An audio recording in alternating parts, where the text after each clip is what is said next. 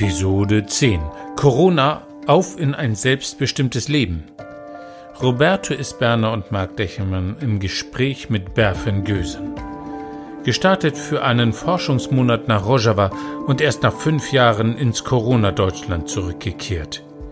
Weil sie nicht erforschen wollte, wo es tätige Hilfe brauchte. Weil sie hier ihre Geschichte von Rojava erzählen möchte, aber in ein Corona-Shutdown zurückkehrte. Vom Unterschied um Leib und Leben zu kämpfen in Rojava und im Corona-Deutschland und von der Sehnsucht nach Gerechtigkeit. Das neue Normal. Ein Digital Unplugged Podcast von Marc Lechmann und Roberto Isberner. Es geht um neue Formen der Zusammenarbeit nach Corona. Wir schneiden nicht, wir beschönigen nichts. Ein One-Take. Immer mit Gast, immer 60 Minuten. Im Gespräch mit unseren Gästen erforschen wir die Bilder, die uns eine Ahnung von dem Licht geben, das durch die Brüche scheint in dieser Gezeitenwende. Was uns morgen im Makro prägen wird als Gesellschaft, in der Zusammenarbeit und als Individuen und Persönlichkeiten.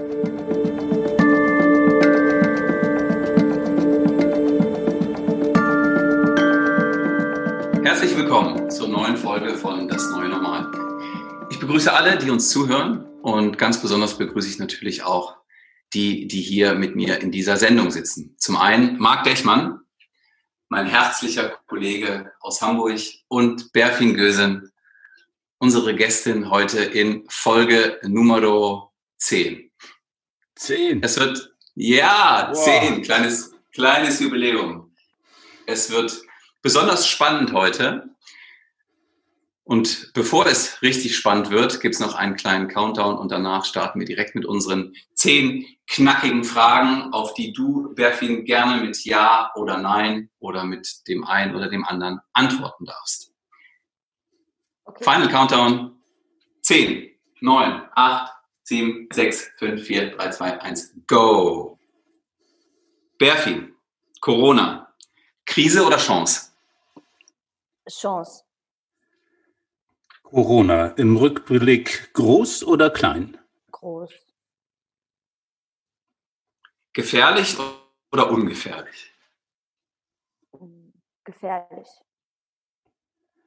Corona Wirtschaft oder Gesundheit retten? Gesundheit retten.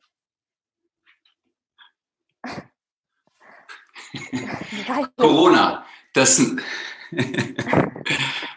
jetzt die, die wird noch besser. Das neue 9/11, danach ist alles anders. Äh, danach ist alles anders, aber nicht das neue 9/11. Hm. Corona, Angst vor dem Virus oder Freude auf den Impfstoff? Äh, nee, keine Ahnung. Nee, gar nichts von beiden. Tratsch in der Kaffeeküche oder konstruktives Arbeiten im Homeoffice? Ja, äh, auch beides tatsächlich. Corona, klare Anweisung oder diffuse Selbstorganisation? Jetzt gerade klare Anweisung, ne? Kann sich ja noch ändern. Er kann sich ja. noch ändern, genau. Berfin, die Frage wollte ich dir schon immer mal stellen. Bist du systemrelevant? Äh, als Einzelne nicht, aber organisiert schon, definitiv. Berfin, äh, Robertos wichtigste Frage kommt zum Schluss. Ja. Lennon oder McCartney? Lennon oder McCartney? Ja. Dann sage ich äh, Lennon McCartney. McLennan, ne? Genau. Okay. ja, genau. Roberto, okay, du wow. hast gesagt, mit der, mit der Berfin müssen wir unbedingt sprechen. Also neben der herzlichen Art. Warum noch hast du gesagt, wir müssen unbedingt mit Berfin sprechen? Oh, ja, äh, ist, ähm, so, so, spannend, wie, wie ich Berfin finde, ist auch überhaupt die Frage, warum müssen wir mit Berfin hier in diesem Podcast sprechen. Ähm, ich habe Berfin vor gut acht Jahren kennengelernt für so ein UNESCO ähm, oder bei einem UNESCO-Freiwilligendienst. Da ist sie ins Ausland gegangen.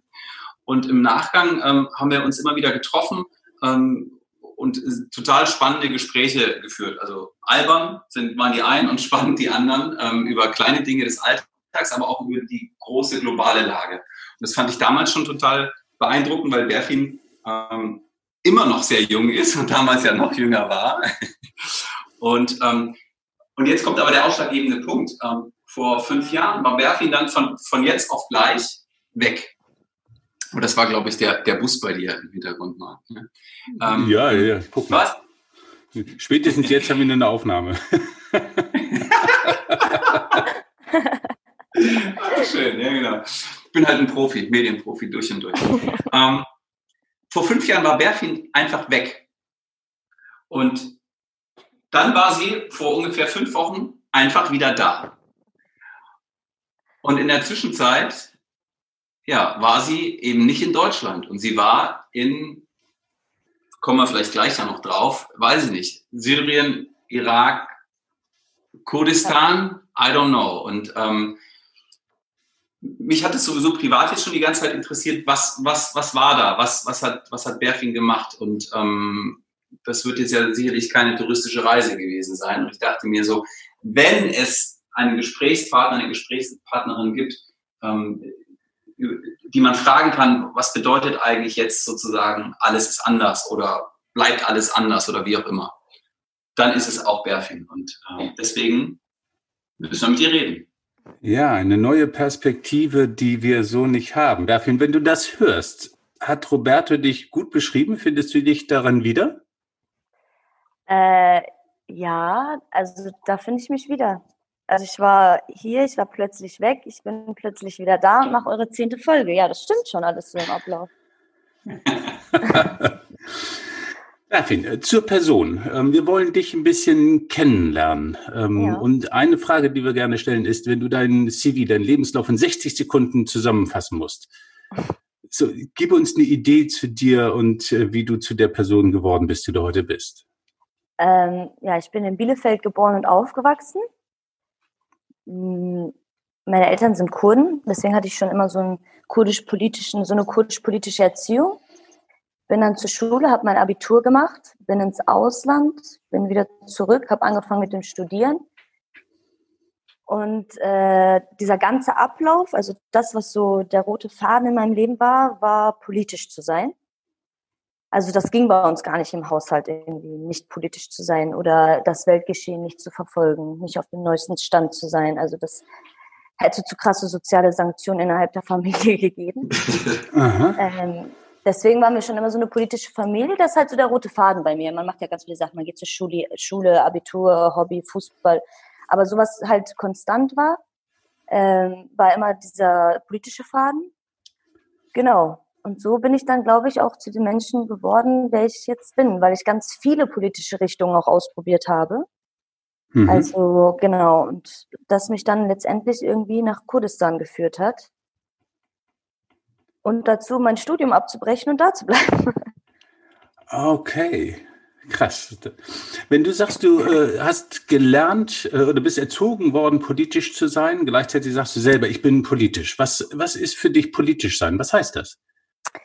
Äh, sich außerhalb der Familie oder des Freundeskreises mit Menschen zu beschäftigen und mit dem System, in dem wir leben und das Weltgeschehen zu verfolgen und sich als ein Teil von diesem Weltgeschehen zu sehen, egal wie weit das vielleicht äh, entfernt ist von einem, sowohl psychisch als auch physisch.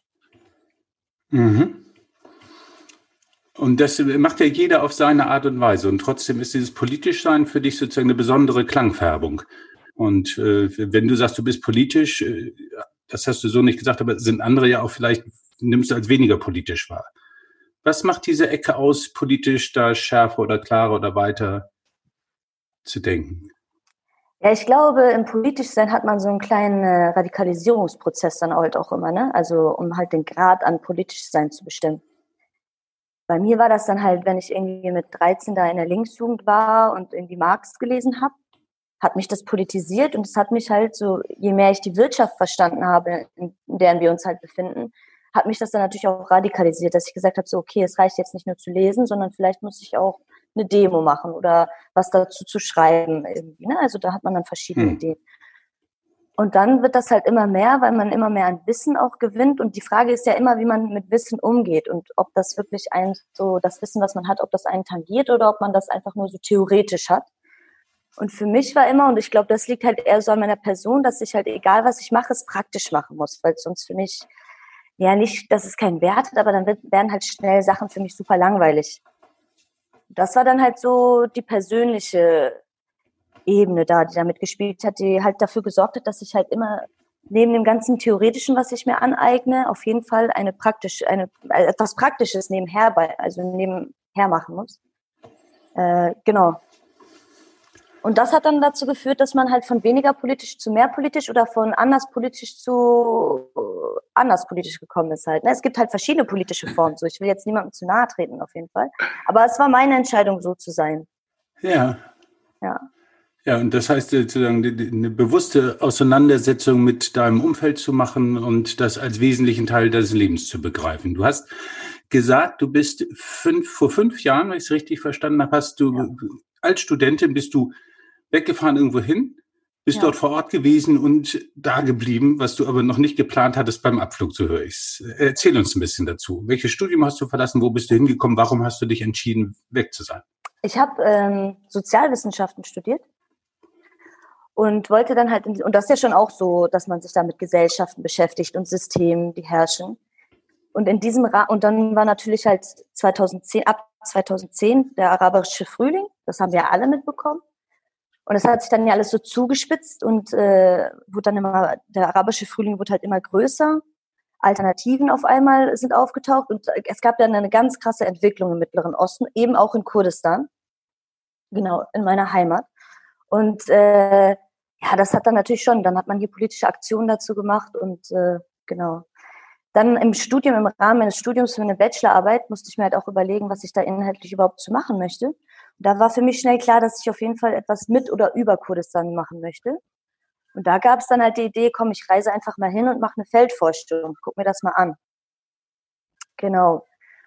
Und dann kam es mir vor Ort so unglaublich schäbig vor, dass ich in meine Heimat gefahren bin mit Menschen und mich irgendwie mit Menschen getroffen habe, die im Krieg sind, beziehungsweise auch einen ganz krassen Krieg hinter sich haben, sich in Krisensituationen befinden und Aufbauarbeiten leisten und ich dafür eine Feldforschung hingegangen bin.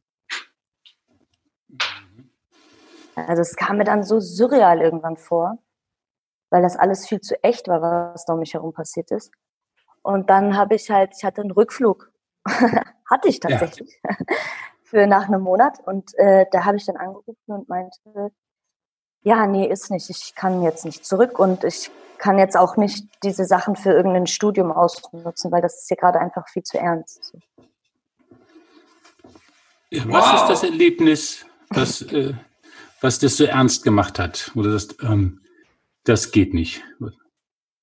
Das war einfach, diese Menschen da zu sehen. Ne? Also erstmal, das, was das so krass war, so das geht nicht, das war ich selbst. Ich ging nicht klar. Mhm.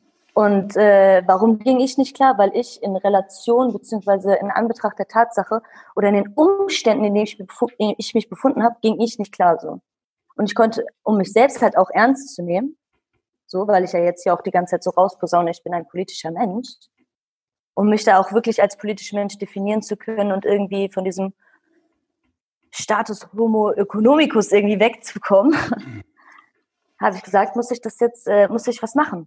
Genau, und deswegen muss ich halt bleiben. Und das waren dann halt äh, weniger die Zustände. Die Zustände sind klar, es ist eine Kriegssituation, dass wir das jetzt so als Europäerinnen und Europäer sowieso nicht kennen und was das überhaupt heißt, wenn da Familien irgendwie auseinandergezogen werden, irgendwie Migration entsteht, Flucht entsteht, ne, wo Leute eigentlich gar keine Luft drauf, äh, Lust drauf haben. Das ist halt Zwang, ne, alles mit Zwang verbunden. Gleichzeitig aber diese unglaublich krasse Alternative zu sehen, die da aufgebaut wurde, weil als ich kam, war ja schon was, ne, also genau. Dann zu sehen, dass Menschen, die aus Europa mit so einem eurozentristischen Blick schon immer so ein bisschen ne, so hinten dran hängt quasi, weil es da kein Internet 5G gibt oder so, es einfach mit ihren gesellschaftlichen Strukturen geschafft haben, so eine äh, autonome Selbstverwaltung zu entwickeln und über Rätesysteme sich zu organisieren, wo jeder Mensch eine Stimme hat. Also Demokratie aus dem Bilderbuch, so. Also und mich da so als europäischen Menschen wahrzunehmen, das war dann halt, da musste ich auf jeden Fall selber für mich Konsequenzen irgendwie fassen.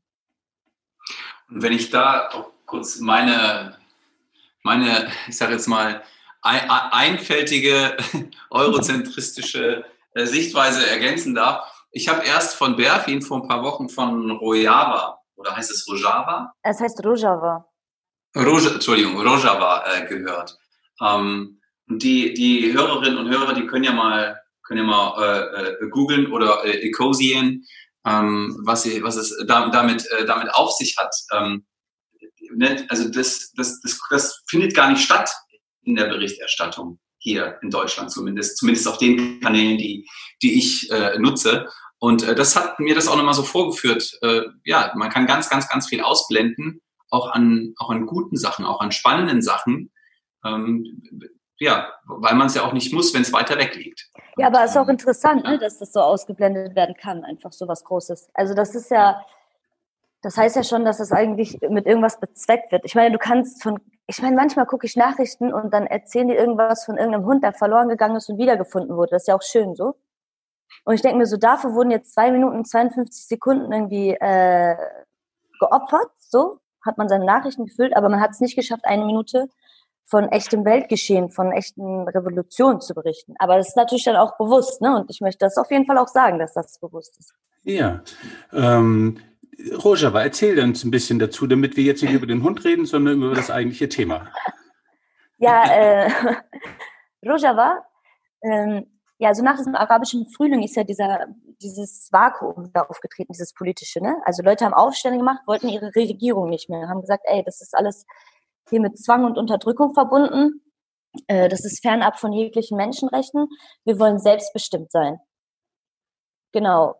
Und dadurch ist das ja so entstanden, dass das so ins Rollen gekommen ist. Das ist in Tunesien an, hat das angefangen und das ist halt bis in den Mittleren Osten und die Menschen sind auf die Straße gegangen. Aber daran müsstet ihr euch auch noch ein bisschen erinnern. Ja, ja, ja. Ich erinnere mich an einiges daran. Aber Rojava selber sozusagen als Fokuspunkt, da hätte ich auch einen blinden Fleck auf meiner politischen Landkarte. Ja.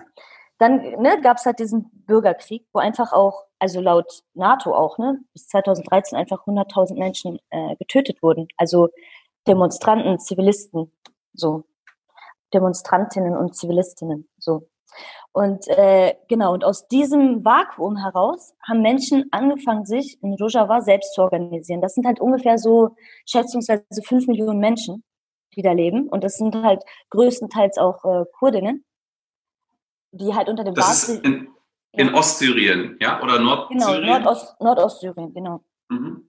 Und äh, die halt die kurdische Minderheit in Syrien, also in Syrien, wenn du es als Staat betrachtest, ja, sind Kurden mit ihren fünf Millionen eine Minderheit. Und die hatten da halt auch keine Minderheitsrechte oder halt so selbstbestimmte Rechte. Genau, und aus diesem Vakuum heraus haben sie es dann geschafft, in einer solchen Krisensituation anzufangen, ihr eigenes Land aufzubauen. Also Land im Sinne von, stellt euch das jetzt nicht so mit Grenzen vor, weil äh, deren äh, Lebensphilosophie beziehungsweise äh, Ideologie besagt, dass man keine Grenzen braucht, ne? also diese Staatsgrenzen. Und dann haben sie halt angefangen zu sagen, das Problem sind Staaten. Das Problem sind nicht Minderheiten oder Menschen, sondern das Problem ist das Konstrukt Staat, welches halt so pseudo aufgebaut wird, dass eben Minderheiten kein Sprachrecht haben, beziehungsweise Kulturen auch dabei verloren gehen und es immer so und im Staat einen Homogenisierungsprozess von Menschen gibt. Und dass man da so entgegenwirken wollte und gesagt hat, so, wir machen keinen Staat, wir machen eine autonome Selbstverwaltung. Und das hat natürlich viel Kraft und viel Zeit und alles Mögliche gekostet, viel Mühen, auch kleine Probleme und Schwierigkeiten verursacht. Äh, aber egal wie viele Schwierigkeiten waren, die waren selbst ausgelöst und wurden auch wieder selbst gelöst. So, und jetzt gibt es zum Beispiel dort Rätesysteme bis ins Große, von klein bis ganz groß. Also du hast halt, jede Straße organisiert sich selbst. Und nun, ob da Aleviten sind, Muslime sind, Kurdinnen, Araber, Assyrer, also alle haben das gleiche Stimmrecht und entscheiden, was in ihrer eigenen Straße passiert, dann was in ihrem Viertel passiert, dann was in der Stadt passiert und dann was in da muss man sich als Kanton, ne, so wie im Bundesland vorstellen, was dann im Kanton passiert. Also quasi so eine kurdische Eidgenossenschaft. Ja, ja, genau. So. Aber es ist nicht ist kurdisch, ne? Es ist halt voll wertvoll oder voll wichtig für die Menschen, dass es nicht kurdisch ist, sondern äh, dass da halt alle partizipieren. Ah, okay. Das heißt, es gibt eine neue Identität. Wie, wie würde sich die Region, wie würden sich die Menschen in dieser Region dann beschreiben? Was, was sind die dann? Neue Identität im Sinne, ja, es ist halt in Deutschland ganz interessant, ne? Man hat immer dieses Identitätsding, weil man einfach auch jahrelang versucht hat, Leute irgendwie zu integrieren oder zu assimilieren und so. Deswegen, aber die Frage stellen sie sich nicht, weil die eine Identität haben und alle Menschen sollen damit ihre eigenen Identität teilnehmen. Also ich bin Kurdin und habe diesen kulturellen Hintergrund und mit diesem kulturellen Hintergrund äh, mache ich mit. Dann gibt es die Araberin, die sagt, ich bin Araberin, ich habe so und so einen Hintergrund und ich mache mit dem mit und meine Wünsche und Ziele für die Zukunft sind. Und dann nennt man, das kann man dann wirklich Multikulti nennen, ne? weil ja. es nicht nur darum geht, dass Leute sich gegenseitig abwechseln. Also guck mal, das ist in Kurdisch sein oder das ist in äh, Arabisch sein doof, lass mal was Neues draus machen, sondern mhm. alle mit ihrer Farbe dran teilnehmen und das wird dann halt wie so ein Regenbogen statt so eine Mischmaschfarbe. Ja, und das ist eigentlich die Identität dann, ne? Sagen, wir sind vielfältig so, wie wir sind und wir müssen uns nicht sozusagen homogener machen, als wir sind, sondern genau. wir lieben diese Vielfalt oder so. Was war deine Rolle in dieser, ähm, in dieser ganzen Situation? Meine Rolle war erstmal ähm, Schülerin zu sein. Also mhm. dahin zu gehen und äh, mir das erstmal alles überhaupt anzugucken. Äh, zu lernen, wie die das eigentlich gemacht haben, was da eigentlich vor sich geht. Das ist nicht so ein Prozess, den man innerhalb von einem Tag verstehen kann. Es ist ein Prozess, der dich in zwei Minuten überzeugt und dich komplett einnimmt, dich Feuer und Flamme macht. Aber es ist ein längerer Prozess, auch wirklich zu verstehen, was da eigentlich vor sich geht und was man da überhaupt machen kann, alles, was man da eigentlich alles leisten kann und was das für eine große Größe hat. So. Ich habe ja auch schon auch, dadurch, dass ich halt in Deutschland groß geworden bin, äh, immer schon gedacht, so ja, könnte man das auf Deutschland anwenden? Ne? Ist das jetzt ein alternatives Weltsystem? So. Genau, und das war dann halt so mein Ding, dass ich mich da erstmal als Schülerin wahrgenommen habe, bis dahin, dass ich dann halt an den Strukturen dann äh, aktiv partizipiert habe, in, dass man irgendwie äh, ein Waisenheim gegründet hat, äh, Frauenhäuser aufgebaut hat, äh, die Rätestrukturen mit organisiert hat. Ich meine, ne, es war halt du musst es jede Straße organisieren. Ey, mach ein Rätesystem auf. Ja, dann fragen die dich, was ist ein Rätesystem? Und dann erklärst du denen das. Also so eine politische Aufklärungsarbeit zu leisten, die Leute halt, soweit es geht, an die Hand zu nehmen, beziehungsweise gleichzeitig von denen an die Hand genommen zu werden und etwas gemeinsam aufzubauen. Mhm. Da würde ich, da ich gerne mal reingehen. Ähm, gab es Situation und wenn ja, wie, wie, äh, wie, wie, haben die sich für dich so angefühlt und wie bist du damit umgegangen, in denen du auch Zweifel bekommen hast an, an, an deiner Entscheidung, da zu bleiben und äh, nicht zurückzugehen? Weil du wusstest ja, glaube ich, die ganze Zeit lang gar nicht, gehst du überhaupt nochmal zurück ja, das stimmt. nach Deutschland? Ja, ähm, ja, aber das sind ja keine Zweifel. Also ich habe ja schon manchmal überlegt, oh, ist es jetzt an der Zeit zurückzugehen? Habe ich äh, aber wenn ich zurückgehe, was mache ich dann? Also so ohne Ziel wollte ich halt auch nicht. Also zurückkommen, um zurückzukommen, das wollte ich halt auch nicht. Und äh, genau, also es waren ja nicht so, das sind ja keine Zweifel dann. Einfach nur so, dass man schon manchmal überlegt hat, so, ah, eigentlich könnte man jetzt nochmal zurück. Aber was mache ich dann da? Bin ich schon fit genug, um das, was ich hier gelernt habe, dort auch weiterhin zu vertreten und zu verteidigen? Oder brauche ich noch ein bisschen? Weil äh, wieder zurückzugehen und das dann dass mir dann Rojava wie so ein Traum vorkommt irgendwie. Also das wäre dem Ganzen nicht recht, nicht recht geworden, weil das halt eine total, also es ist eine viel zu krasse Realität, als dass ich mir die Dreistheit daraus nehmen könnte, mir das dann hier wie so ein Traum vorzustellen. Mhm. Das heißt, es gab jetzt nicht so einen, so einen Moment, wo du dachtest, ah shit, ich, ich, ich, bin jetzt von jetzt auf gleich getrennt für länger von meiner Familie, von meinen Freunden. Ähm, äh, äh, das war eine Schnapsidee, sage ich jetzt mal, sondern es war schon vorwiegend äh, so ein Ding, es, ist, es war eine gute, es war eine richtige Entscheidung, hier zu bleiben, mit, in Anführungsstrichen mit den Opfern, die ich dafür gebracht habe, aber die wiegen das auf jeden Fall auf, hier zu sein in Rojava und äh, auch hier ja, zu, zu machen. Ja, der Luxus ist ja auch, dass ich, wenn ich hätte gewollt hätte, ja auch jederzeit hätte zurückkommen können und deswegen hast du da nicht so ein äh, krassen Film irgendwie. Ja. Das ist ja ein bisschen auch äh, sozusagen die Überschrift unseres äh, Podcasts, die Zeit nach Corona, Zusammenarbeit nach Corona. Und gleichzeitig ist es wichtig, deine Perspektive zu verstehen vor dem Hintergrund deiner Erfahrung in Rojava. Wie bist du jetzt dann zurückgekommen? Also irgendwann hast du entschieden, zurück zu sein, sonst wärst du jetzt nicht unser Gast in Bielefeld. Genau, ja. Ich hatte äh, tatsächlich bürokratische Probleme auch, die ich lösen musste. Und das war dann so ein äh, Anhänger, also Aufhänger, wo ich meinte, so, ja, eigentlich müsste ich zurück. Ähm, Was war so ein bürokratisches Problem? Ja, ich hatte halt, äh, ich hatte keinen Pass und so, ist alles abgelaufen. Ja. Mhm. Man hat ja so einen Reisepass und der läuft dann halt ja. irgendwann ab und das hatte ich dann ein bisschen nicht mehr auf dem Schirm. Und äh, das ist mir dann eingefallen, genau. Dann dachte ich so, ja, das äh, wäre dann ja doof, wenn der abläuft. Dann ist man ja überall dann irgendwie, das wäre nicht so gut mit illegaler Aufenthalt und allem drum und dran. Das ist dann halt juristisch ein bisschen schwierig. Genau, ja. das, das war zum einen so äh, der Aufhänger, wo man gesagt hat, ja, eigentlich müsste ich jetzt nochmal zurück, so ob ich will oder nicht. Und ähm, genau, dann habe ich das einfach mal so. Und dann habe ich gedacht, so, ja, aber jetzt nach fünf Jahren, ich fühle mich auch stark genug. Und es ist halt auch eben, das ist halt so wichtig, ne? Und das zeigt ihr jetzt auch so. Also nicht falsch verstehen. Aber äh, es gibt Menschen, die nicht davon wissen, was in Rojava passiert, so. Obwohl aber die deutsche Regierung zum Beispiel da auch äh, das weiß, so, und da auch mitmacht. Ne? Also mhm. dieser Daesh, also als die Daesh da eingelaufen ist, da war ja keiner irgendwie, äh, wussten ja alle Bescheid, so. Und dann halt natürlich auch äh, in Kurdistan gibt es jetzt eine Struktur und das wird weiterhin aufgebaut, aber ich, ich habe ja schon so irgendwie das klingt jetzt vielleicht für Leute äh, komisch, aber ich habe ja schon als Kind immer dieses, äh, diesen Traum von der Weltrevolution gehabt. Und dann das muss ich das ja aber auch irgendwo hintragen und irgendwo dann machen. Und dann musste ich halt auch äh, mich, habe ich gesagt, so ja, wenn du das willst, dann musst du halt auch irgendwo hin, wie zum Beispiel Deutschland, wo du halt nochmal sozialisiert wurdest und wo du nochmal aufgewachsen bist, um diese Strukturen dahin zu, äh, hinzubringen.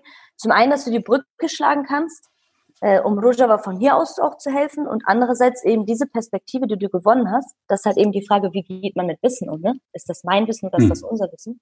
Dieses Wissen woanders hinzutragen und Menschen die Möglichkeit zu geben, eben genauso in einem neuen System, alternativen System zu leben. Und das war halt so dann der ja. zweite Punkt, wo ich gedacht habe, so, Deine Mission geh deinen Pass verlängern und mach die Revolution in Deutschland. okay. Und, Dann und, hören wir noch öfter von dir, das ist hervorragend.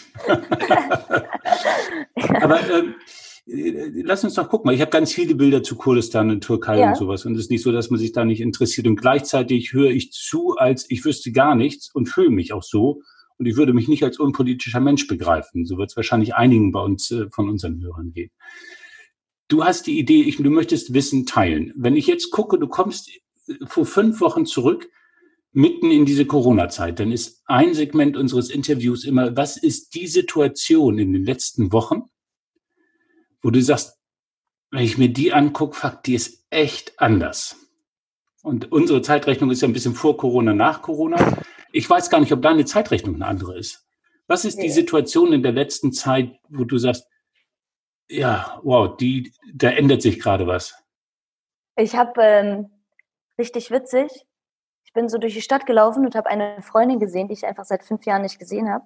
Ja. Und ich wollte mich auch bei ihr melden, aber ich hatte halt weder noch Nummer noch irgendwas so, hatte sich bei ihr auch viel verändert und es war halt voll der Zufall, dass sie getroffen hat. Und sie sieht mich und sie freut mich und bleibt auf einmal stehen und sagt, ja, und ich, dann merke ich so, hä, warum bleibt sie denn stehen? Also was ist jetzt passiert gerade? Ist sie sauer? Und dann sagt sie so, ja, sorry, Corona, ich kann dich nicht umarmen. Au, gosh. Ich war so, okay, ich wusste nicht, dass das so ernst ist hier gerade. Ja. Also, das war wirklich krass so. Mach das mal in Zeitlupe. Was passiert da? Das heißt, sie, sie, sie läuft dir entgegen oder so? Wie kann ich mir das vorstellen? Ja, also wir laufen uns entgegen. Ich habe keine Brille auf, deswegen kann ich sie nicht erkennen. Merke aber, dass ja. irgendjemand stehen bleibt und mich anguckt. Und ich bleib dann halt ausstehen, weil, weil das fand ich dann so skurril und bin dann aufstehen geblieben und kneif die Augen zusammen, um das Bild zu verschärfen. Hm. Und sagt dann so, ach du Scheiße, bist du's? Und sie sagt so, nein, ach du Scheiße, bist du's? Und ich krieg dann auf einmal so voll die Glücksgefühle, weiß überhaupt nicht so, was ich machen soll, lauf auf sie zu und sie macht so einen Schritt vor und einen zurück, bleibt stehen, die Hände so angewinkelt und sagt so, und ich war nur so, was ist? Und sie nur so, ja scheiße, ist jetzt Corona, wir können uns nicht umarmen, wenn das das Ordnungsamt sieht. Wie krass. Fünf Jahre kommst du zurück und dann ist das Ordnungsamt verhindert die freundschaftliche Umarmung um Corona. Das hätte ich jetzt nicht schöner sagen können. ja, das Ordnungsamt, das deutsche Ordnungsamt. Und was, und, was, ähm, was macht das an Resonanz dann bei dir? Ja, das hat mich schon zum Denken angeregt. So, dann dachte ich so, okay, krass, also ist Corona größer als ich dachte. Ich habe das ja vorher nicht so ernst genommen, muss ich sagen. Also nicht, weil ich das für eine Verschwörungstheorie halte, ganz im Gegenteil. Das ist halt, das ist die Konsequenz, wenn man sich in einem kapitalistischen, antiökonomischen, äh, antiökologischen Leben dazu entscheidet, so zu leben, wie man lebt, dann ist das die Konsequenz, dass da solche Viren wie Corona auftreten werden. Aber ich hatte nicht auf dem Schirm, dass es so groß wird. War auch eine richtig gute Lektion, weil ich das dann nochmal als Chance gesehen habe. Inwiefern? Dass Menschen sich gerade verändern und dass sich gerade System verändern kann. Also Krisen und Chaos sind ja gar nicht so negativ, wie wir das vielleicht so verstehen. Ich meine, mhm. Krisen und Chaos ist, wenn Ordnung herrscht, eine Ordnung irgendwie neu zu ordnen, das macht schon, also verbal keinen Sinn, ne? Ordnung zu ordnen irgendwie. Und wenn du dir das halt systematisch vorstellst, etwas, was besteht und in festen Strukturen ist, das zu verändern und durch gewisse Prozesse zu bewegen, ist natürlich schwieriger, als wenn du Chaos hast. So das ist ja der Nährboden eigentlich für Neues. Ja. Haben wir im Moment Chaos? Nimmst du das so wahr? Nee, noch nicht, aber ich glaube schon. Also Deutschland ist halt krass ordentlich auf jeden Fall. Die haben das schon ganz gut im Griff. Aber es ist ja schon auf jeden Fall äh, Nährboden da für Veränderung. Ne? Also wir haben jetzt vielleicht kein Chaos im Sinne von, dass man sich das durcheinander vorstellen soll, aber es ist ja schon auf jeden Fall gerade ein bisschen Krise. Ne? Leute müssen sich neu strukturieren. Ich meine, guckt euch an. Ja. Was hättet ihr ohne Corona diese Podcasts gemacht? Nee. Ja. Also dann wäre der Titel auch ein bisschen schräg gewesen. Kein Mensch hätte ihn verstanden. Ja. Nee, aber er hätte ja auch andere Podcasts machen können, ne? Ja, Oder? genau. Ja.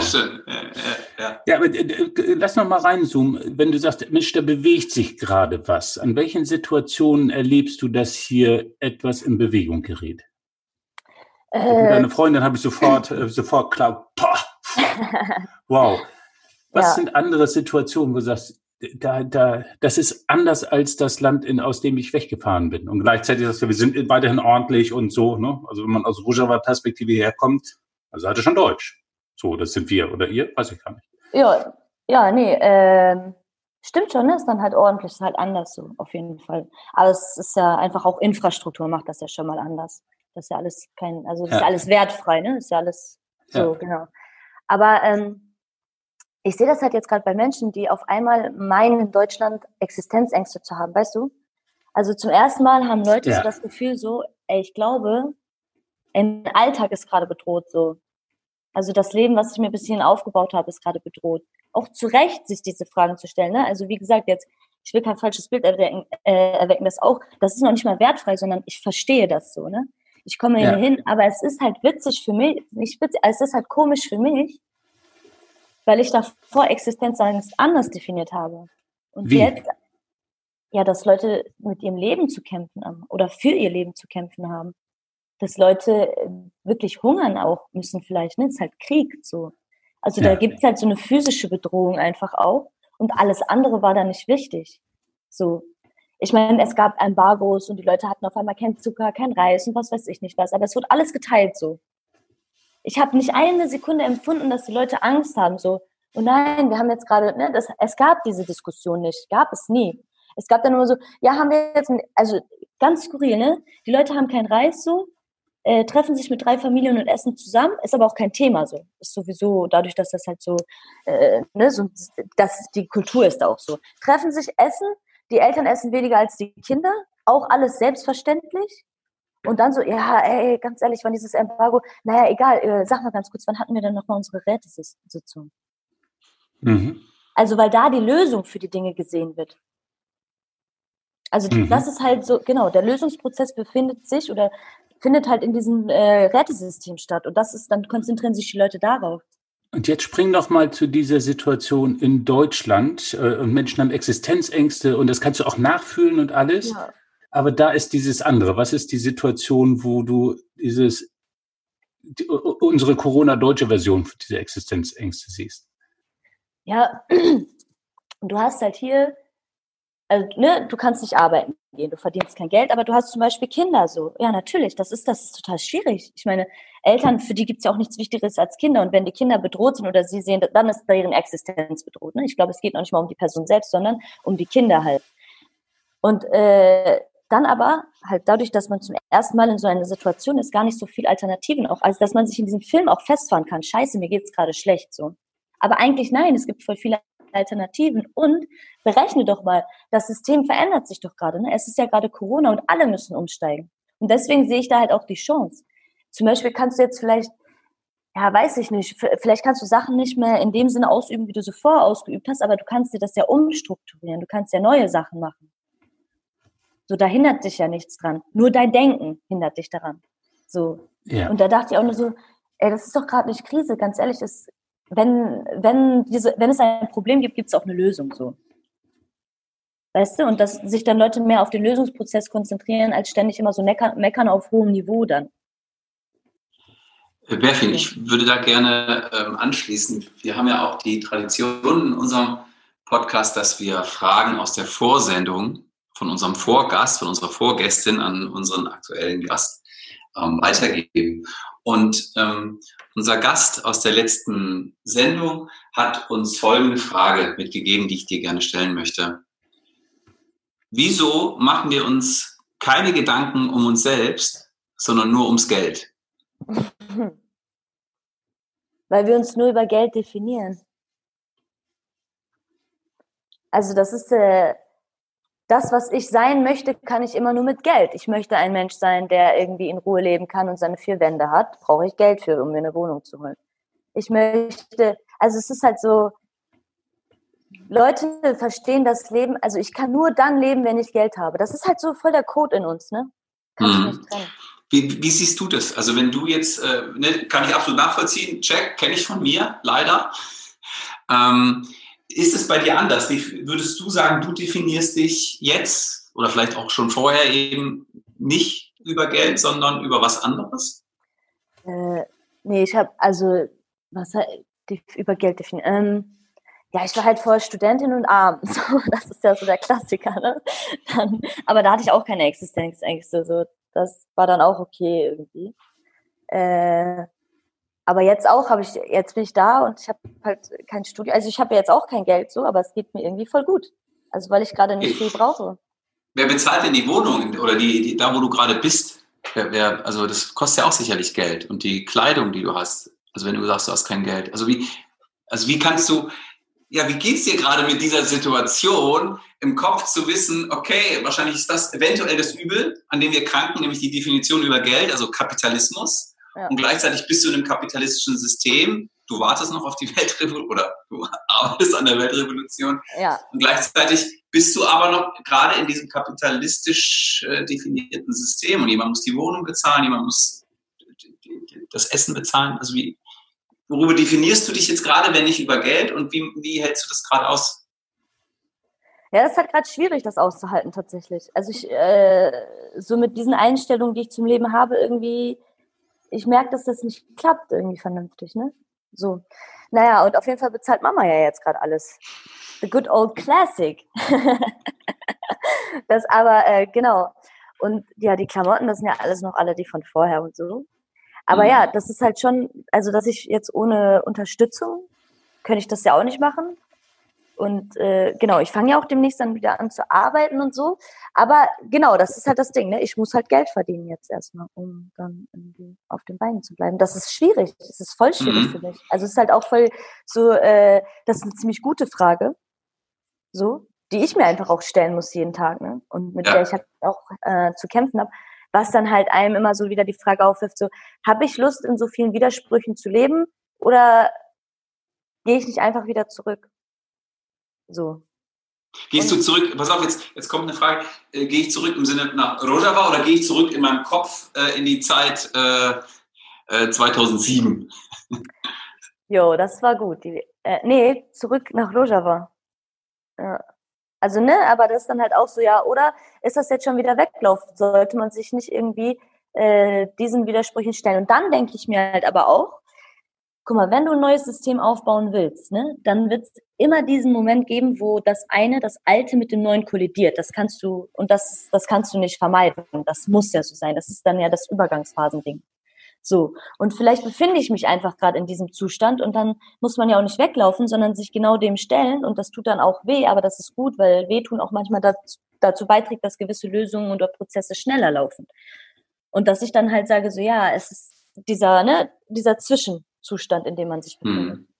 Und ja. das heißt, du definierst dich nicht über Geld oder wir denken nur über Geld nach, weil wir uns darüber definieren. Du definierst dich nicht über Geld, sondern du definierst dich sozusagen über die politische Arbeit.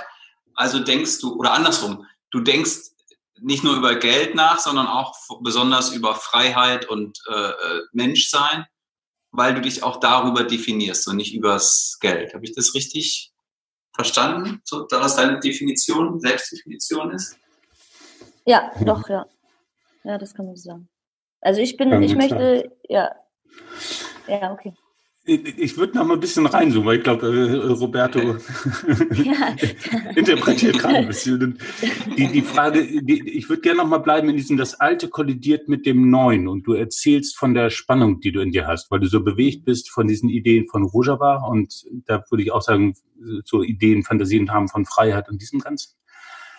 Wobei es schon spannend wäre, was ist da die Wurzel? Was, was ist deine Wurzel, die du vermisst oder die Sehnsucht, die du in Rojava mehr hast spüren können als, als hier? Und dem, naja, und ich bin aber in der hiesigen Welt. Ich muss hier ja Resonanz haben und mit Leuten ankoppeln. Ich muss irgendwie Geld verdienen. Wie gehst du mit dieser Spannung um? Und was ist deine Sehnsucht, die dich treibt? Ähm, also die Sehnsucht, die mich treibt, ist halt wirklich äh, diese Gerechtigkeit ne, für alle und hm. Gesellschaftlichkeit. Also weil ich halt in Rojava das, was ich da an Gesellschaft erlebt habe und an miteinander leben, das kannst du das, also ich könnte das jetzt, das kannst du nicht vergleichen. Du kannst jetzt nicht anfangen, so hier ist da, das kannst du nicht vergleichen, weil es da eben noch so eine Gesellschaft, die Verantwortung füreinander übernimmt, total stark gibt. Genau. Ich, ich finde, du kannst es total vergleichen, weil du tust es gerade und wir müssen diesen Vergleich auch gut aushalten. Und gleichzeitig sind die Situationen dort andere als hier. Also man kann es nicht replizieren hier in, in unserer Kultur, ja. vermute ich. Ja. ja. Aber du also erlebst meine, dieses Gemeinschaftliche ja. und obwohl eigentlich formell wenig Reichtum ist. Genau, total. Oh. Also der Reichtum besteht darin, dass Menschen äh, so ihre Menschlichkeit und ihre Gesellschaftlichkeit bewahren. Das ist es einfach nur. Und das, das macht einen Menschen so unglaublich reich an Ideen, an Gedanken, an Herz. Und dann ist es halt, äh, kann man halt mit solchen Situationen wie halt kein Geld zu haben oder halt so kritische, das, du kannst halt alles aushalten, wenn das stabil ist. Das ist wirklich so. Du kannst alles aushalten, wenn das stabil ist, weil du weißt, du fällst nicht. Was machst du jetzt in Deutschland, wo dieses vielleicht fehlt. Wie gehst du da mit diesem Widerspruch dann um? Ja, wie gehe ich mit diesem Widerspruch herum? Also äh, ich bin, ich versuche gerade aktiv zu werden. Ne? Ich bin jetzt seit fünf Wochen da und versuche jetzt gerade äh, Wege zu finden. Und das ist halt auch spannend, weil es Corona gibt, dass man das gerade nicht kann. So, genau. Das, das ja, Wahnsinn. Voll, das hat mir so einen richtigen Strich durch die Rechnung gemacht. Ich dachte, ich komme, habe voll den Plan, was ich mache und komme hier an und das ist Corona. Ich habe ich hab mir das halt auch überlegt, damit ich mir nicht in so ein Loch falle. Dass ich mir nicht die ganze Zeit die Widersprüche geben muss, so, ne? Mhm. So. Und dann komme ich und das ist Corona. Und das macht mir so einen Strich durch die Rechnung und ich muss mich jeden Tag damit konfrontieren, dass ich in einen Widerspruch lebe, weil ich gerade gar nicht so aktiv sein kann, wie ich gerne wäre. Genau. Aber auch dafür dann äh, gibt es natürlich Lösungen. Zum Beispiel kannst du bei Online-Seminaren teilnehmen oder selber welche geben. Ähm, Finde ich jetzt persönlich da natürlich nicht so schön, weil ich mich auch noch nicht dran gewöhnt habe, überhaupt an Internet und Online und so. Also nicht, dass es das da nicht gibt, aber ich war halt einfach fernab davon. Mhm. Und ähm, genau, das ist dann halt, da muss man sich dran gewöhnen, aber es ist halt eine Lösung. Also es gibt, ne, du hast halt dieses Ding und dann halt einfach rumzufahren, in kleinen Gruppen sich zu treffen und zu diskutieren, ey, die Zeit nach Corona. Und dann denke ich mir halt auch so, ey, wird es überhaupt noch eine Zeit nach Corona geben oder ist das jetzt so, begleitet uns das jetzt irgendwie noch unterschwellig die ganze Zeit mit, vielleicht sogar, sodass halt Leute können sich nicht mehr umarmen. Also ne, es gibt halt so ganz viele Momente, wo du halt lachen musst, weil du denkst, so krass, es ist so, es, es sitzt jetzt schon. So, mhm. Ganz spannend mhm. einfach. Ich, ich möchte nochmal auch ähm, anknüpfen, weil du sagtest, die Menschlichkeit. Und wenn, wenn, ähm, wenn das gegeben ist, dann hält das alles andere aus.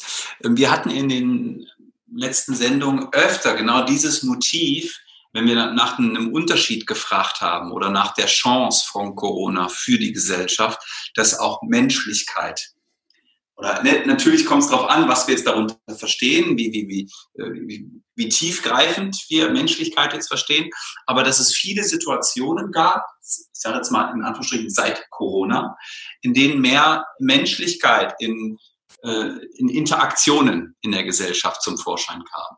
Äh, äh kam.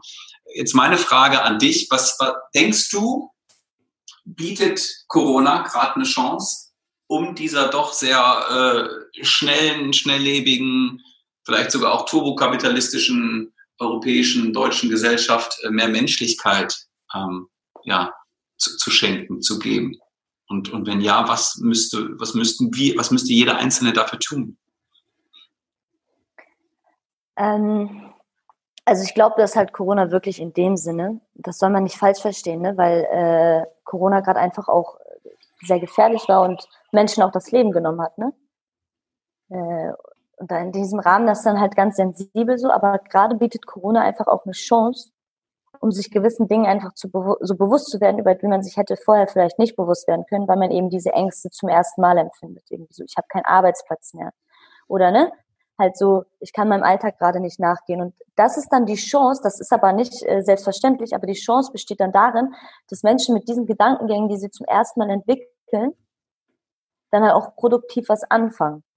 Also nehme ich das jetzt einfach nur hin, dass es gerade nicht läuft und dass ich keinen Job habe und sonst irgendwas, oder stelle ich jetzt fest, dass es doch irgendwie einen Fehler im, im System geben muss, muss, dass das überhaupt so läuft? Oder woher kommt Corona eigentlich? Ey, was sind, ne, was ist das jetzt? Und ich meine, also ist das jetzt, wenn das die Gesellschaft, die ich lebe oder dieses System, in dem ich lebe, ist das Verursacher für Corona? Also ist dieses antiökologische System, in dem ich lebe und dieser Turbokapitalismus, der einfach dafür sorgt, dass alles drumherum irgendwie vernichtet wird, außer mein Luxusleben, äh, ist das dafür verantwortlich, dass Corona entsteht? Und wenn ja, wie kann ich dagegen vorgehen? So. Weil dann wird es ja immer weitergehen. Welche, welche Idee hast du dazu? Äh, kurz noch, welche, welche Idee hast du? Wie könnte, was könnte jeder Einzelne machen? Ich meine, du hast ja sozusagen auch Dinge gemacht, die anders sind als die Dinge, die wir jetzt in den letzten fünf Jahren gemacht haben. Ja? Ähm, was, äh, was, was wäre so, wenn dich jemand fragen würde, Berfin, ja, ist ja super, was du sagst, ich weiß nur nicht, was ich machen soll hier in Deutschland. Was würdest du da, was würdest du sagen? Okay, mach mal, fang mal mit diesen drei Schritten an. Und dann, das führt letztendlich zu mehr Menschlichkeit oder zu, weiß ich nicht, zu einem guten, äh, äh zu einer guten Folge aus Corona. Also ich glaube, alle einfach organisieren, sich organisieren. Sich also mit Leuten, mit Menschen treffen und diskutieren. Also diskutieren, wie wollen wir mit unserer Zukunft umgehen. Da kann es ja ganz viele verschiedene Ideen zu geben. Also ich sage ja nicht, äh, ne, also ich habe ich hab meine Ideen und Vorstellungen, die kann ich mit jemandem teilen und irgendjemand, aber sich anfangen, eben aktiv und bewusst Gedanken zu machen, weil ich glaube, das Bewusstsein ist halt ausschlaggebend für jegliche Revolution, beziehungsweise ausschlaggebend für jegliche Veränderung. Äh, und ich meine, die Leute haben sich, waren sich einfach viele vieler Sachen nicht bewusst. So. Also bewusst heißt nicht nur etwas zu wissen und irgendwo im Kleinen oder Großen abgespeichert zu haben, sondern Bewusstsein heißt halt auch das zu spüren. Ne? Und ich glaube, das ist jetzt die Zeit, wo man Bewusstsein entwickeln kann. Und das ist der erste Schritt. Also ich sage, du brauchst jetzt nicht irgendwie so, komm, äh, lass mal schnell eine Initiative gründen oder sonst irgendwas, ne? sondern der erste Schritt für eine solche Gesellschaft, die ja, du musst ja Leute abholen, wo sie stehen. Das hat mir mal mein Kommunikationstrainer gesagt. Sag nochmal, was, was hat dir ein Kommunikationstrainer gesagt? Mein Kommunikationstrainer, bevor ich ins Ausland gegangen bin, der du ja zufällig warst, der hat mir oh mal gesagt... Oh mein Gott, ein Werbeblock. was sagen Sie dir?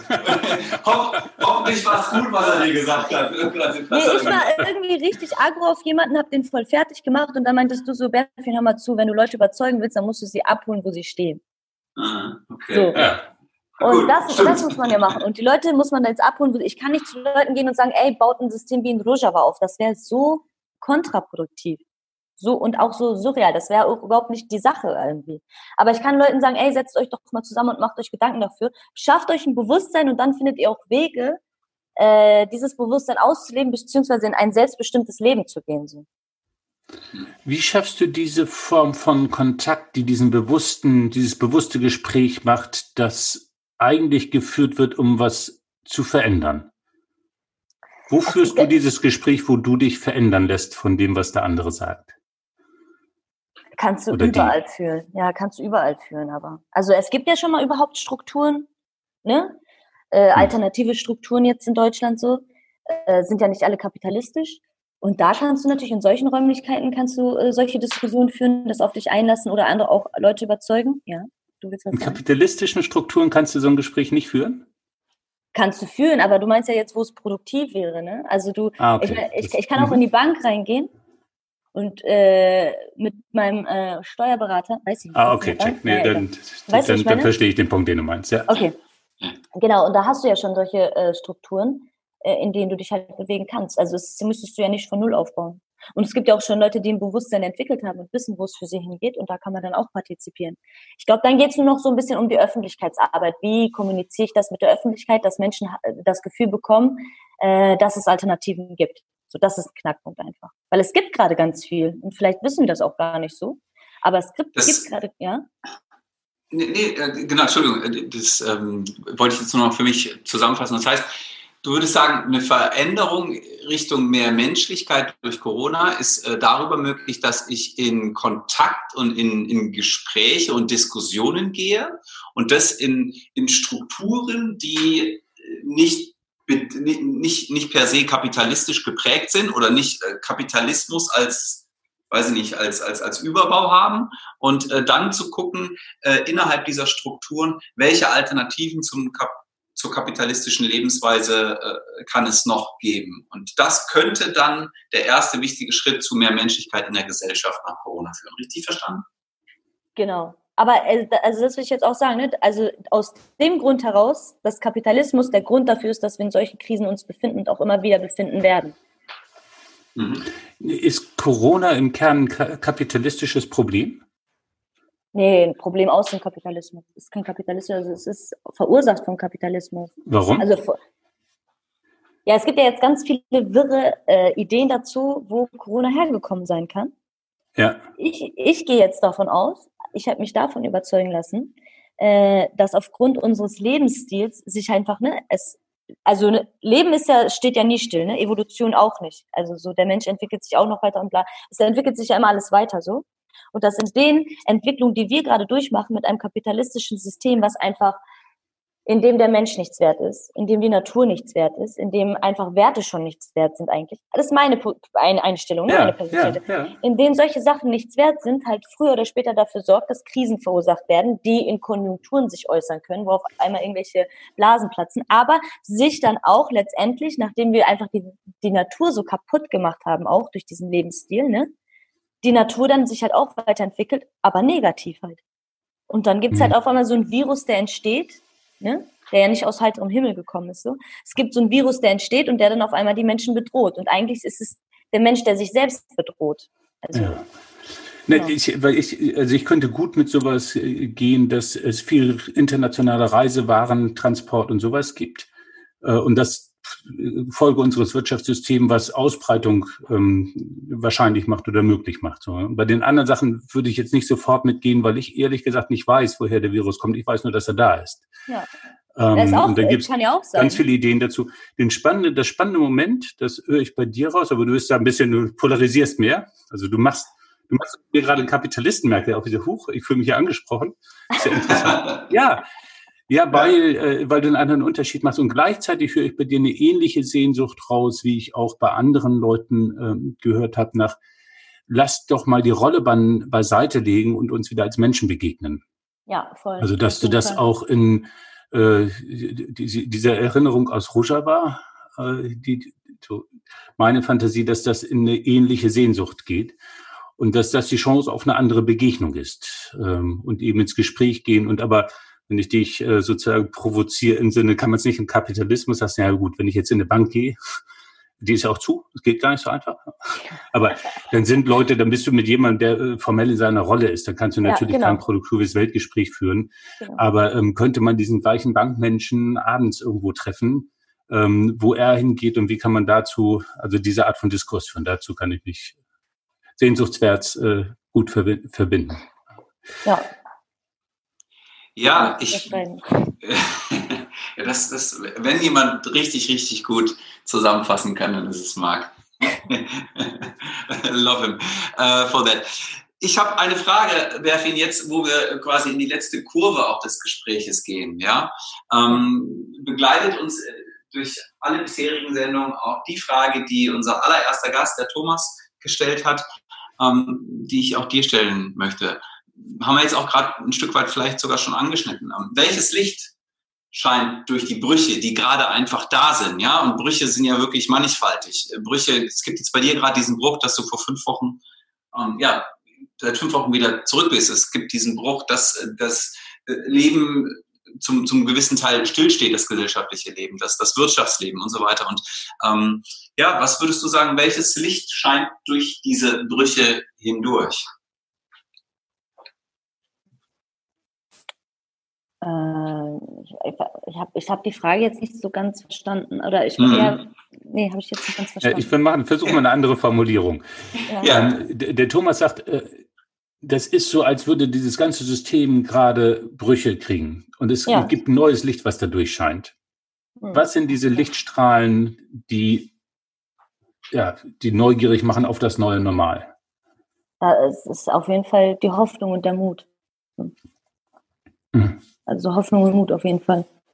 Ich glaube auch zwei die wichtigsten Eigenschaften eines Menschen. Ja. Ja. Roberto, ähm, du ja. hast die letzte Runde eingeläutet und wenn ich hier auf die Uhr gucke, zu, zu totalem Recht. Ähm, ja. Wenn du guckst und diese Folge Revue passieren lässt, was liegt bei dir oben auf? Was macht bei dir Resonanz? Uh, ja, oh, ich, oh Gott, jetzt muss ich, ich habe es noch nicht sortiert, aber ähm, es liegt natürlich eine, eine, Kapitalismuskritik oben auf. Es liegt oben auf ähm, wirklich nochmal in, in Alternativen zu denken. Ne? Ist es nicht auch anders möglich als Punkt, Punkt, Punkt. Ähm, ähm, es liegt für mich oben auf äh, eine, eine Befreiung von der eigenen äh, Verkrustung durch, durch die eigene Sozialisierung ähm, und hinterfragen. Ähm, das, äh, ja, und noch viele, viele andere, viele andere Fragen, die sich anschließen. Das, das liegt oben auf. Und nach wie vor, ich bin tatsächlich ein Stück weit stark, stark irritiert, dass äh, Rojava nicht vorkommt in der deutschen Medienlandschaft. Das muss ich einfach nochmal so sagen. Also zumindest nicht in den Medien, die ich so äh, konsumiere. Äh, äh, böse Zungen würden sagen Mainstream-Medien. Ähm, genau, aber das, da ist noch Nachholarbeit für mich. Ähm, Marc, was, was liegt für dich? oben auf? Oh, äh, ich habe mit Berfin eine streitbare äh, junge Frau kennengelernt. Äh, und äh, was bei mir oben auf liegt, ist dieser Wunsch nach Authentizität. Also ich fahre für eine Feldforschung irgendwo hin und merke, das ist nicht, das ist nicht richtig. Ich, äh, und du, du triffst eine Konsequenz. Ich muss es praktisch machen, hast du gesagt. Ähm, du erzählst von Rojava als einem Erlebnis, was dich verändert hat. Und äh, wo du eine Frage stellst, ist es mein Wissen oder ist es unser Wissen? Wie kann ich andere Leute mit einladen zum Wissen? Ich nehme mit diesen, äh, dass du mich zum Kapitalisten machst, könnte mich fast ärgerlich machen, weil ich dich gerne, gerne von dir lernen möchte. Ähm, und wie können wir die Verbindung schaffen? Und gleichzeitig äh, hast du Lust darauf, auf solchen Diskurs. Ich nehme mit dieses Bild, das äh, Berfin hat von der Freundin, die sie dann nicht umarmen kann, wo ich sage, ja, wie absurd. Nach fünf Jahren so, ist das Corona richtig verstanden? Und das ist gleichzeitig das, was äh, Corona mit uns macht. Ja, Corona habe ich nicht so ernst genommen und gleichzeitig ist es damit total in a nutshell pff, da. Ich sehe die Sehnsucht. Und Sehnsuchtswärts kann ich mich leicht verbinden. Das ist äh, etwas, was bei mir oben auf ist. Äh, und dieser Satz halte nach Corona hat mir einen totalen Strich durch die Rechnung gemacht. Weil es mhm. gleichzeitig da ist. Ja. Aber ähm, Berfin, wir reden über das Gespräch. Welches Gespräch hast du erlebt? Haben wir dir damit, sind wir dir damit gerecht geworden mit dem, was wir oben aufliegen haben? Ja, doch, seid ihr. Also ich finde es halt, äh, ich fand das Gespräch deswegen so spannend, habe jetzt auch gar nicht gemerkt, wie krass die Zeit so äh, verlaufen ist, weil Fragen auch gestellt wurden, äh, die ich mir eigentlich selber auch zwischendurch mal stellen sollte.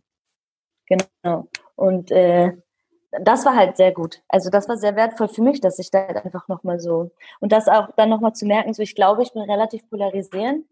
Äh, so dann, äh, wie gehe ich damit um? Äh, muss ich da irgendwie, muss ich da irgendwas ändern, vielleicht um ja nicht, nicht polarisierend zu sein, aber vielleicht Leute besser überzeugen zu können oder so.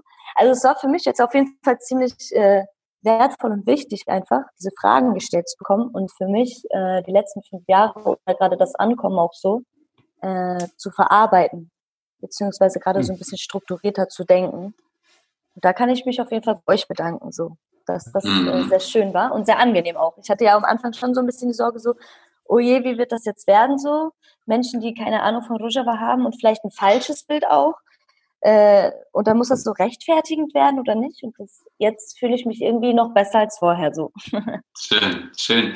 Ähm, Berfin, ich äh, möchte dich jetzt nochmal einladen, ähm, sozusagen äh, kurz vor der Zielgeraden auch nochmal uns eine Frage mitzugeben für unseren nächsten Gast, unsere nächste Gästin. Ähm, eine Frage, die du dich ähm, schon jetzt vielleicht auch öfter, äh, die du dir gestellt hast, die du dich gefragt hast ähm, und wo, wo du entweder noch keine Antwort über, oder immer wieder wechselnde Antworten hast. Also was denkst du, ist eine spannende Frage, die wir auch in unserer nächsten Sendung stellen können?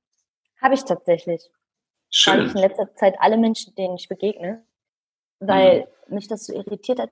Wir haben Corona, einen Ausnahmezustand, einen komplett neuen Zustand, sind aber irgendwie, äh, unabhängig von Wirtschaft, aber auch von Wirtschaft, also irgendwie sind wir voll gut vorbereitet gewesen. Mhm. Und das ist nicht, weil wir darauf vorbereitet waren. Das ist jetzt nicht dieses Verschwörungstechnische, das sage ich halt auch immer. Nein, sondern unsere Gesellschaft ist eigentlich schon, glaube ich, also frage ich mich jetzt, ist unsere Gesellschaft schon so krass voneinander getrennt? Sind Menschen schon so weit voneinander entfernt und ist das Leben schon so krass digitalisiert, dass man tatsächlich auf so ein äh, spontanes Phänomen wie Corona einfach vorbereitet war? Also wisst ihr, was ich sagen will? Mhm. Also ist doch Ja. voll. Ja. Also alles warum haben wir einfach so wenig? Ja. Nee, sag Ja. ruhig. Ich höre raus, warum haben wir eigentlich so wenig Effekt daraus gehabt? Ja, warum sind ja. wir dann noch viel mehr verrückt geworden? Weil Ja. alles so normal weitergelaufen ist. Ja, Ja. voll. Okay, ja, spannend. Danke, danke. Ja, und die weitere Frage ist, äh, du hast diese Folge gestaltet. Welchen Untertitel gibst du dieser Folge? Äh, okay. Corona auf in ein selbstbestimmtes Leben. Geht das? Corona auf in ein selbstbestimmtes Leben. Wundervoll. Er kann doch auch Ja. mal was Positives haben, dieses Corona. ja, ähm, Berfin, äh, ich, wenn wir das nächste Mal miteinander sprechen, können wir gerne mal darüber diskutieren. Ist es möglich, äh, ein linker Kapitalist zu sein? Das ist so für mich nochmal so eine Frage, die wir gerne in der Fortsetzung besprechen können. Ja, können wir. Und zum anderen äh, möchte ich mich äh, bei dir bedanken. Ich wusste ja in den fünf Jahren tatsächlich auch eine Zeit lang nicht, ob du überhaupt noch lebst. Ja, Ja. ich, ich habe schon gedacht, dass du irg- irgendwo, irgendwo bist, was nicht Deutschland ist. Äh, umso schöner, dich jetzt hier in dieser Sendung äh, äh, in all deiner, all deiner Blüte zu hören und in all deiner Streitbarkeit.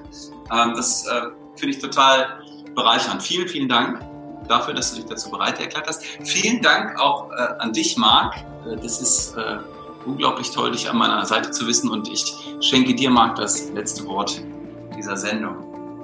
Roberto, dir vielen Dank und äh, allen Hörerinnen und Hörern an den Sendern vielen Dank für auch diese wieder spannende Sendung. Wenn es euch gefallen hat, äh, guckt bei uns auf der Website vorbei. Ähm, schaltet gerne wieder rein, stay tuned und bis zum nächsten Mal. Ein nordisches Tschüss. Ah.